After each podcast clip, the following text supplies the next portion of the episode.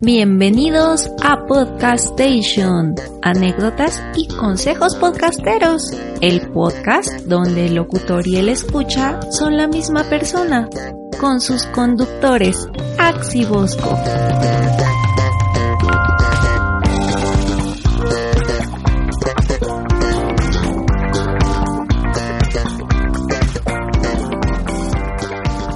¿Qué tal? Bienvenido al episodio número 30 de Podcast Station.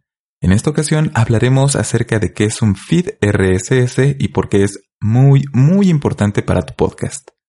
Yo soy tu conductor, Bosco, que además soy conductor de Alaventura, un podcast de libros y lectura que encuentras en alaventura.net. Así que sin mayor preámbulo, pasemos a hablar acerca de qué es un feed RSS y sobre todo, por qué es algo sumamente importante para tu podcast. De hecho, hasta me atrevería a decir que sin un feed RSS, en realidad no tienes un podcast. Solamente tienes un montón de archivos de audio que están subidos a Internet y que la gente descarga mm, de alguna forma, pero no de una manera sistematizada y sobre todo automática. Un feed RSS es un documento de XML.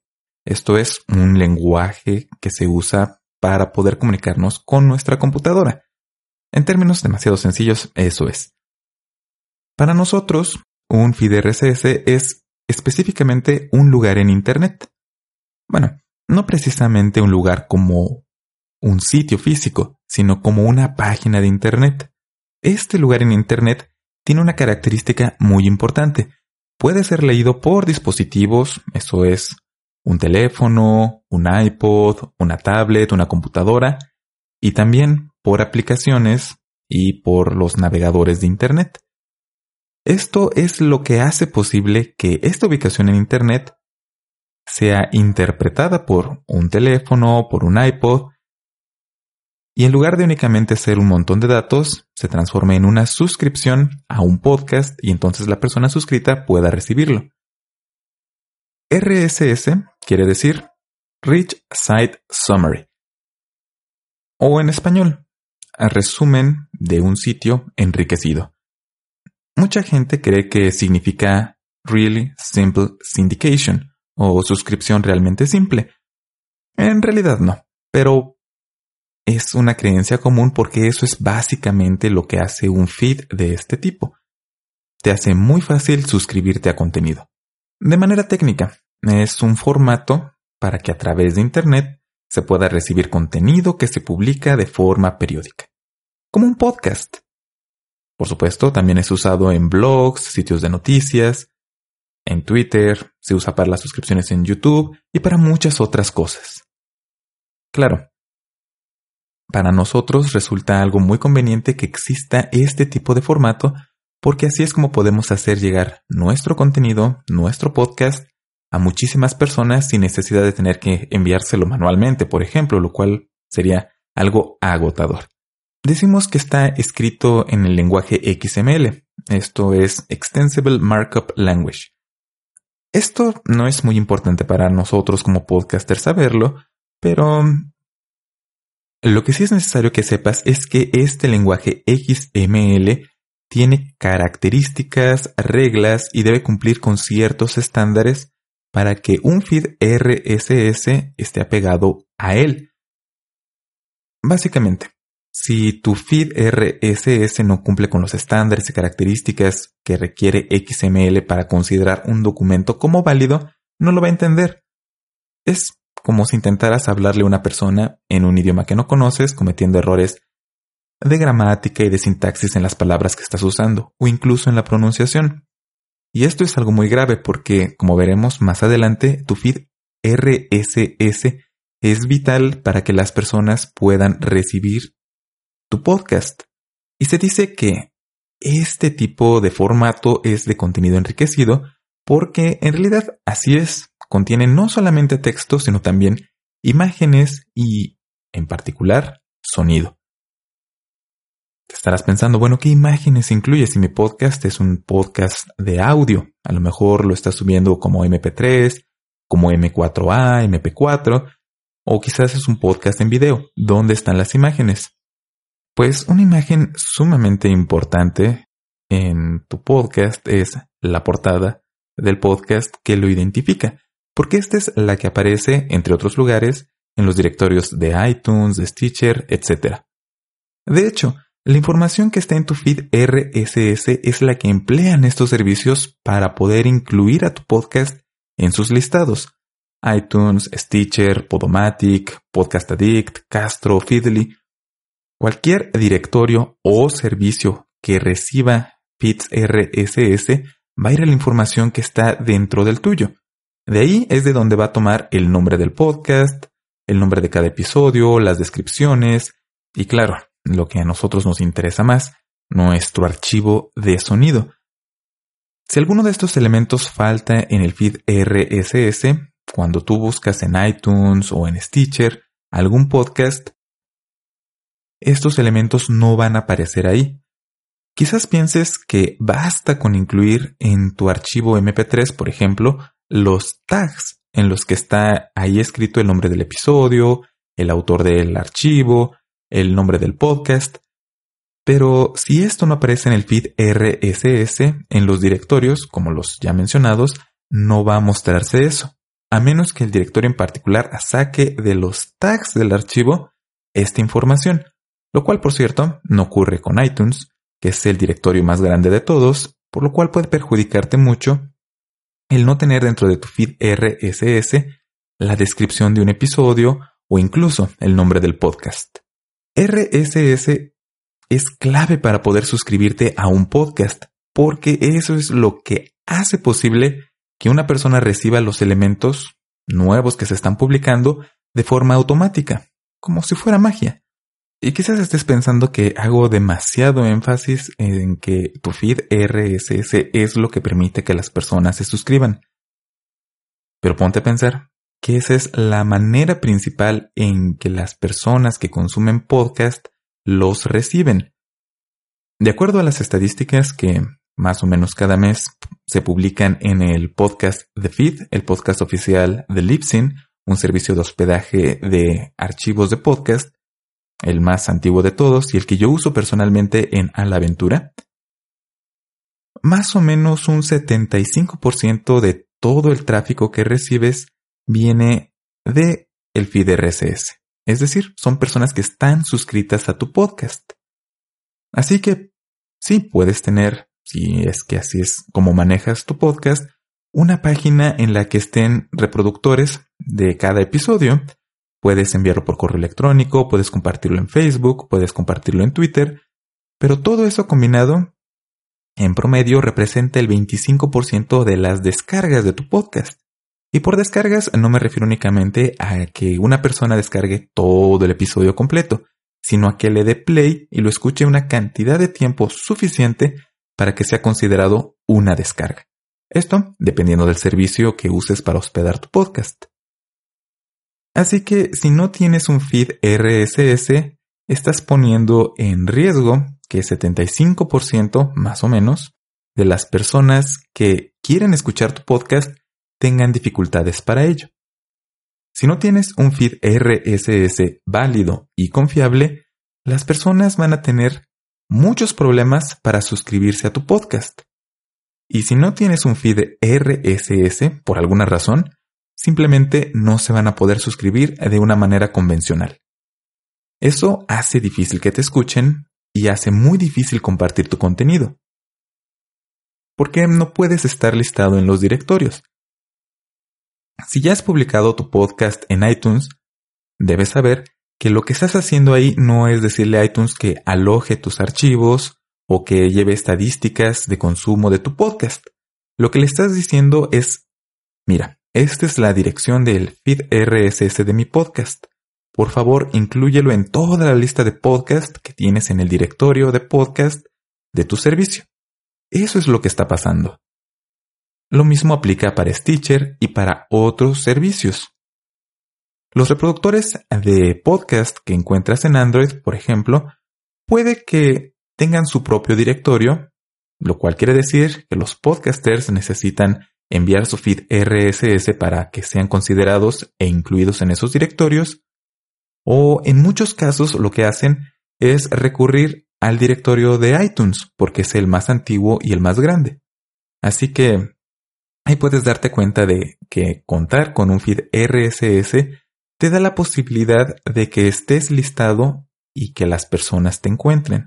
Claro, no basta con que estés listado, porque eso es, como dice Dave Jackson de School of Podcasting, como que tu nombre aparezca en la sección amarilla. Eso no va a hacer que una persona automáticamente requiera de tus servicios si pusiste ahí en la sección amarilla que eres, digamos, algo así como un fontanero.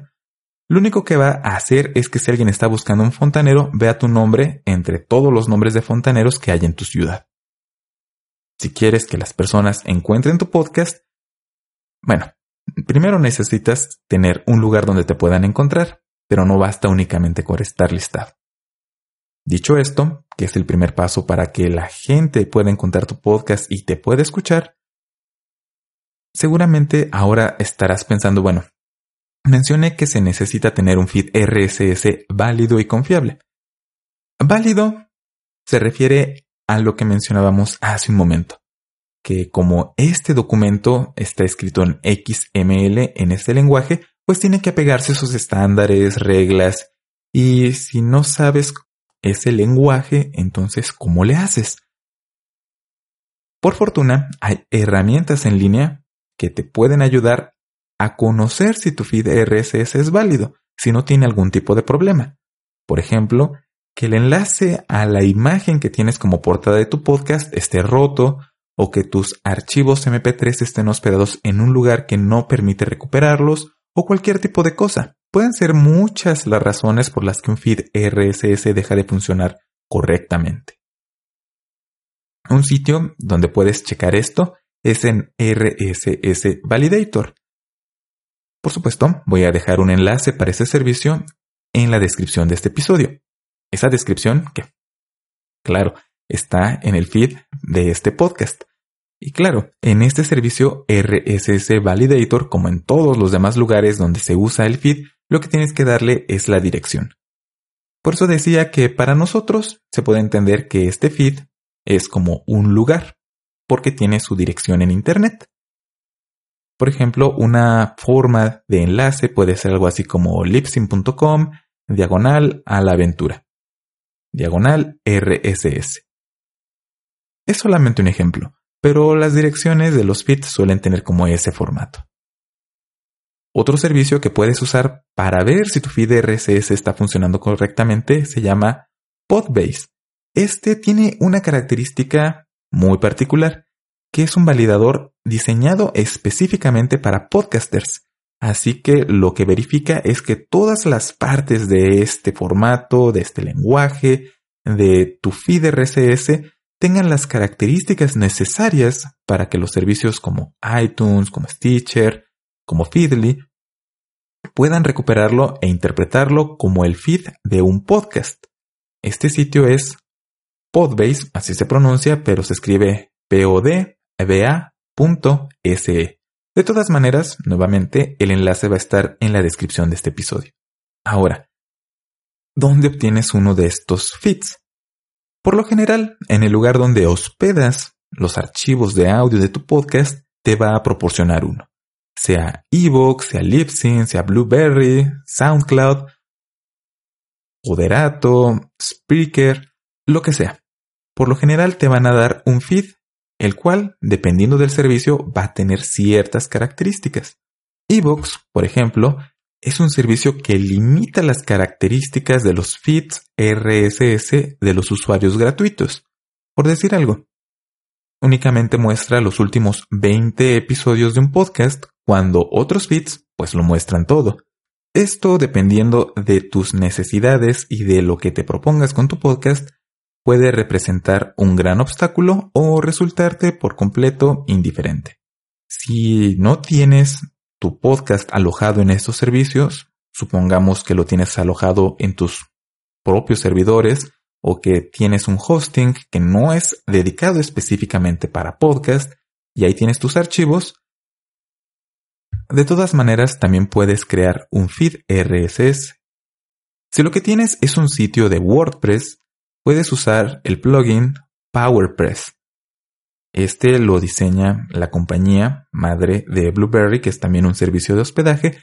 Y de hecho, esa es, por ejemplo, una diferencia entre cómo distintas compañías tienen distintas visiones acerca de cómo usar estos feeds. Los podcasts siguen siendo una tecnología relativamente novedosa, así que no hay mucho acuerdo en algunas cosas. Por ejemplo, las personas de Libsyn te van a decir que lo mejor es que tengas un feed dedicado única y exclusivamente a tu podcast, pero por otra parte en Blueberry te van a decir que no hay ningún problema con que uses el feed de tu blog, de tu página en WordPress para alojar ahí tu podcast y que ese es el que uses en iTunes y en otros servicios. Esto es un detalle más bien técnico. Pero debes saberlo, si tienes un sitio en WordPress es posible que tengas un feed específico para el podcast y que tengas también un feed específico para el blog y un feed para noticias, etcétera, etcétera. Como mencionamos, los feeds RSS se usan para recibir contenido periódico de forma automática. Por lo tanto, en un sitio complejo o grande en el que haya mucho contenido, puede haber un feed dedicado para cada tipo de contenido. Otra opción es que uses FeedBurner. FeedBurner es un servicio que toma un feed cualquiera y lo transforma en un feed específico de podcast con una opción que se llama Smartcast. Esto en realidad no es una muy buena idea por dos razones. La primera es que las especificaciones de Smartcast están obsoletas. Fue un servicio diseñado hace algunos años y no se ha actualizado con las necesidades de los podcasts actuales en mente. Así, puede que tengas algunos problemas con servicios más recientes que están pensando en podcasts modernos. Y el otro problema que tiene es que FeedBurner es uno de los servicios de Google que desde hace años no tiene mucha prominencia. Así que por los últimos dos, tres años hemos estado a la espera de que en cualquier momento Google decida que FeedBurner no le está produciendo ganancias y desaparezca el servicio. Aún así, es importante que sepas que tienes esta opción porque hay ciertas circunstancias en las que usar FeedBurner es la única manera de tener un feed RSS apropiado para listado en algún directorio. Y de nuevo, si no cuentas con un feed RSS válido y estable, esto es decir, que no se esté cayendo a cada rato, porque claro, como es una ubicación en Internet, es susceptible a lo mismo que cualquier página de Internet, que es que en algún momento se sature el servicio donde está hospedado, que le hagan algún ataque de negación de servicio, los famosos ataques de DOS, o por cualquier circunstancia no funcione. Un hosting de calidad te asegura que tu feed siempre va a estar funcionando. Por ejemplo, yo con Libsyn no he tenido nunca ningún problema. Los usuarios de Blueberry dicen que es un servicio muy bueno. Las personas que usan SoundCloud dicen que, bueno, ah, funciona. No es un servicio muy recomendable para hospedar podcast, en especial porque también es un servicio que durante el último año tuvo una gran cantidad de pérdidas económicas y cualquier negocio que pierde dinero rápidamente corre el peligro de desaparecer. Pero como sea, lo importante aquí es que estés consciente de que si tu feed RSS no está funcionando correctamente, vas a tener muchos problemas que seguramente tu audiencia ni siquiera va a saber que los está causando. Un ejemplo. Como mencionamos, puedes tener un feed RSS si tienes hospedado tu podcast con un hosting especializado para podcasting. Pero supongamos que estás usando por alguna razón dos servicios, como es el caso de Pollo de Zona Negativa, que en una ocasión vi en Twitter que estaba compartiendo enlaces de un mismo episodio de podcast que estaba hospedado en SoundCloud, en Evox, en Libsyn. Y entonces eso quiere decir que para cada uno de estos servicios debe tener un feed RSS distinto. Lo cual por sí mismo no tiene nada de malo, pero crea una pequeña dificultad para los usuarios. Y es que al tener más de un feed, ¿a cuál te suscribes? Cuando tú le dices a tus escuchas, suscríbete a este podcast, ¿a cuál feed es al que quieres que se suscriban? También es posible que mandes dos feeds diferentes, aunque sean del mismo podcast, a iTunes.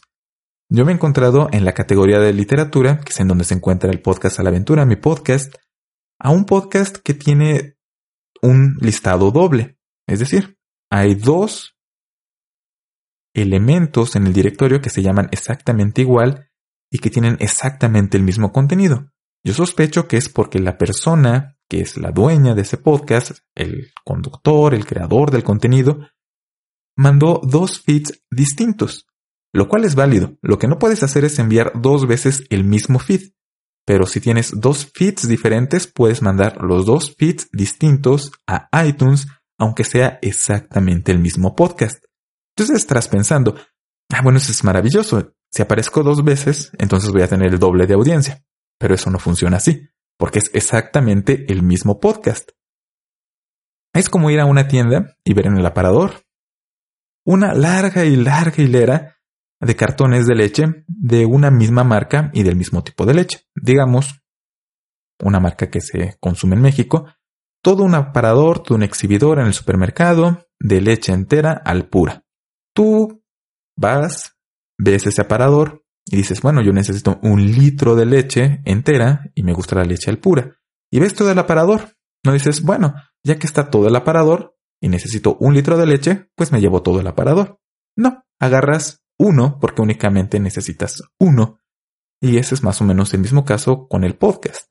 Se van a suscribir una vez a ti y van a elegir alguno de los dos feeds, alguno de los dos listados.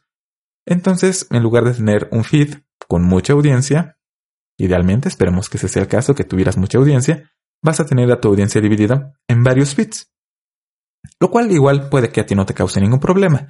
Pero por ejemplo, si estás buscando tener algún tipo de patrocinio o de usar tus estadísticas para poder, no sé, obtener un pase de prensa, por ejemplo, un evento en el cual les dices, pueden verificar con mi hosting que mi podcast en efecto tiene X número de descargas.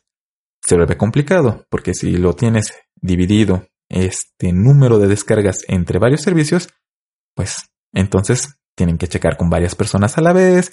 Y bueno, tú eres el que quieres algo y no la otra persona. Y a veces, incluso aunque esa persona te diga, oye, me interesa, te lo pido, lo que tú quieres es hacérselo a esta persona lo más fácil posible. Y este tipo de problemas, una persona que escuche tu podcast, una persona común, una persona ordinaria, una persona que no produce podcast, que simplemente esté interesado en lo que tú estás platicando, en lo que tú estás compartiendo, ni cuenta se va a dar de que esto está pasando. Únicamente va a ver, me dijeron que me metiera a iTunes y que buscara tal cosa, aquí está, ah, este es el primero que veo, a este me suscribo. Y entonces si un día llega a fallar alguno de los dos feeds o dejas alguno de los dos servicios porque ya se volvió muy caro mantenerlos los dos, si es al que estaba suscrito esa persona, desaparece ese servicio y ya no recibe ningún episodio. Y como no recibe ningún episodio, quizás tampoco reciba el episodio donde dices, a partir de este momento ya no vamos a aparecer en X servicio. Esa es una de las peores cosas que te pueden pasar con tu feed RSS, que en algún momento deje de funcionar. Por ejemplo, a mí Evox me da un poco de miedo. En algún episodio anterior mencioné que por alguna razón ya no pude entrar a la cuenta que usaba para hospedar originalmente mi podcast a la aventura. Entonces pues me pasé a otro servicio. Un gran problema de haber hecho este cambio es que las personas que estaban suscritas al feed que estaba ofrecido en Evox, al momento de que yo me cambio de servicio, ellas no se van a dar cuenta en ningún momento de que eso ocurrió. Simplemente van a dejar de recibir episodios. Puedo mencionarlo yo en el podcast, pero como ya lo dije, si ya no puedo entrar a mi cuenta de ebooks para subir más episodios, entonces, aunque después de que ya no puedo entrar, mencione, por favor, ahora suscríbanse a este otro feed, no se van a dar cuenta ni se van a entrar nunca. Simplemente el podcast dejó de funcionar para ellos. En mi caso, como usé FeedBurner, pude hacer una redirección y unas mañas un poco raras, pero de todas maneras perdí suscriptores. Y dirás que quizás pues no es un gran problema, simplemente a las personas les dices que se vuelvan a suscribir. Créeme, eso es una molestia. Y si una persona dice, bah, pues sí me gusta escucharlo, pero ay, otra vez suscribirme y verlo, a pesar de que sea una cosa que se haga con un simple clic, corres el riesgo de perder a muchos escuchas. Y quizás sean escuchas que después se volverían muy fieles a escucharte y que les encanta tu contenido, pero como les creaste una molestia, bueno, ahí los pierdes. Y también recuerda que esto de hacer podcasting sigue siendo una tecnología nueva, ya lo mencionemos en este mismo episodio, así que hay muchas personas que el simple hecho de aprender qué es un podcast, qué es suscribirte a un podcast y para qué te sirve escuchar un podcast, aún es grande. Entonces, estas personas que ni siquiera están familiarizados con los podcasts, que no están tan involucrados, que no están tan apasionados con tener un podcast, con escuchar un podcast, como lo estás tú, que estás escuchando un podcast acerca de hacer podcasting, pues simplemente pierden el interés. Y esto me lleva a un punto muy importante. Es ideal que tú mandes a las personas que escuchan a tu podcast a un lugar muy específico donde se puedan suscribir de la manera más fácil posible. No les digas cosas como búscame en iTunes o búscanos en Internet o encuéntranos en iVoox. Diles una página muy específica donde te puedan encontrar. Y de preferencia, aprovecha que tienes la descripción de tu episodio, pon ahí ese enlace. En mi caso, podría usar mi página, la que uso para mi podcast, que es alaventura.net, y tener una página específica que se llame alaventura.net diagonal suscribir. Y esa es mucho más fácil de recordar que decirles, no, pues visiten lipsin.com diagonal a la aventura diagonal RSS, por decir algo. No hablemos de los feeds de iVoox que no tienen ni siquiera un slug, que es esta abreviación del título de tu podcast, sino que tienen una serie de números y letras para nombrar cada feed RSS. Y ya que los mandaste a ese lugar donde se pueden suscribir, no les digas, bueno, ya está ahí la página y ahí tú entiéndete. Darles instrucciones muy claras, muy sencillas de qué tienen que hacer para suscribirse. Por ejemplo, las personas que usan dispositivos iOS, esos son iPhones, iPads, los iPods más modernos, cuentan con la aplicación de podcast. Entonces, estos usuarios tienen una ventaja de que únicamente necesitan darle clic a un enlace que vaya al directorio de iTunes y ya se suscriben a un podcast. Las personas que usan Android no la tienen tan fácil. Hay un servicio que se llama Subscribe on Android, igual de Blueberry, que es muy conveniente porque le permite imitar esta capacidad a los dispositivos de Android, que le das clic a un enlace y ya te puedes suscribir fácilmente. Insisto, los podcasts todavía siguen siendo una tecnología novedosa. Entonces piensa que no todas las personas que están intentando suscribirse a tu podcast saben cómo hacerlo. Y mucho menos van a entender, busque el feed RSS de nuestro podcast. Les dices eso a una persona, digamos, de 40 años, que simplemente quiere saber más del tema del que tú estás hablando y ya la perdiste. Así que haz esto lo más fácil posible. Recuerda, no todas las personas tienen un podcast, no todas las personas están involucradas en esto de hacer podcast, y los términos que para ti son muy sencillos, y eso no quiere decir que haya sido fácil que los aprendas, porque muchas de estas cosas se aprenden a ensayo y error y después de mucho tiempo, no todos van a tener ese mismo conocimiento. Haz lo más fácil posible para una persona encontrar tu podcast y después suscribirse. Porque de lo contrario estás limitando a la cantidad de personas que pueden escucharte. Y puede que haya muchas personas que quieran escucharte, pero simplemente no saben cómo hacerlo. Y el primer paso para que te puedan encontrar es tener bien tu feed RSS. Así que, por último, un consejo es que te suscribas a tu propio feed RSS. Y esto no como un truco para tener una descarga adicional en cada uno de estos episodios. No, es para que tú mismo te des cuenta si algo está fallando. Si de repente dejan de aparecer episodios en el feed y tú estás seguro de que lo publicaste, de que mandaste algo a tu hosting, pero no aparece en el feed, tú sabes que mandaste el episodio y tú sabes que no está apareciendo. Una escucha normal nunca te va a mandar un correo electrónico diciéndote, oye, este episodio que tú creíste que habías publicado no me está apareciendo porque no lo sabe. Aunque lo compartas en Facebook, lo menciones en Twitter, o lo platiques con tus amigos en el trabajo, hay muchas personas que únicamente escuchan el podcast, que aunque les digas, síguenos en Facebook, síguenos en Twitter, síguenos en tal o cual lado, jamás lo van a hacer porque lo único que les interesa es escucharte, lo que quieren es escucharte a ti. Y entonces, lo único que hacen es suscribirse y ese es todo el contacto directo que tienen con tu contenido.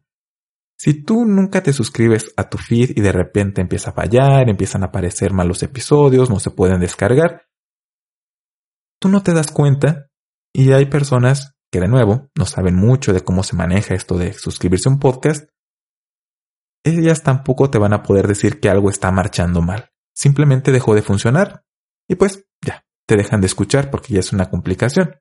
Y si crees que estoy exagerando en esto de que por algo tan sencillo como que de repente un episodio no aparece, las personas pueden abandonar un podcast o perder el interés en esto del podcasting.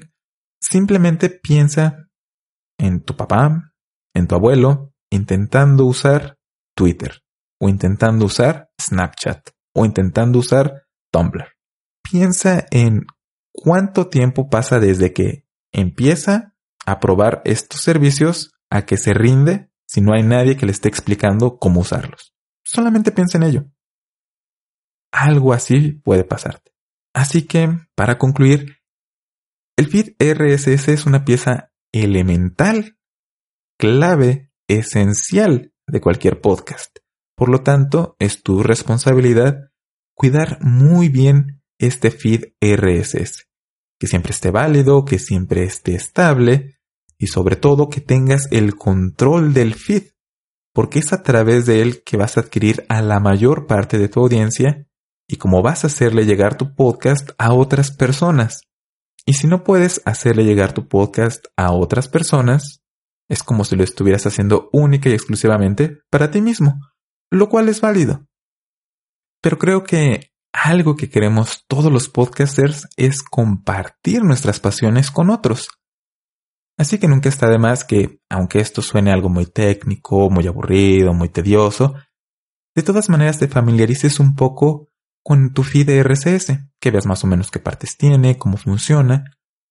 Así en el momento que algo falle, no te agarre desprevenido y no sepas ni qué hacer. Y con esto concluiría con el tema de esta semana y también con este episodio de Podcast Station que fue el número 30. Como siempre, te agradezco que escuches este podcast y si tienes alguna duda específica sobre el tema que hablamos, no dudes en ponerte en contacto conmigo y con Ax, que somos los conductores de Podcastation.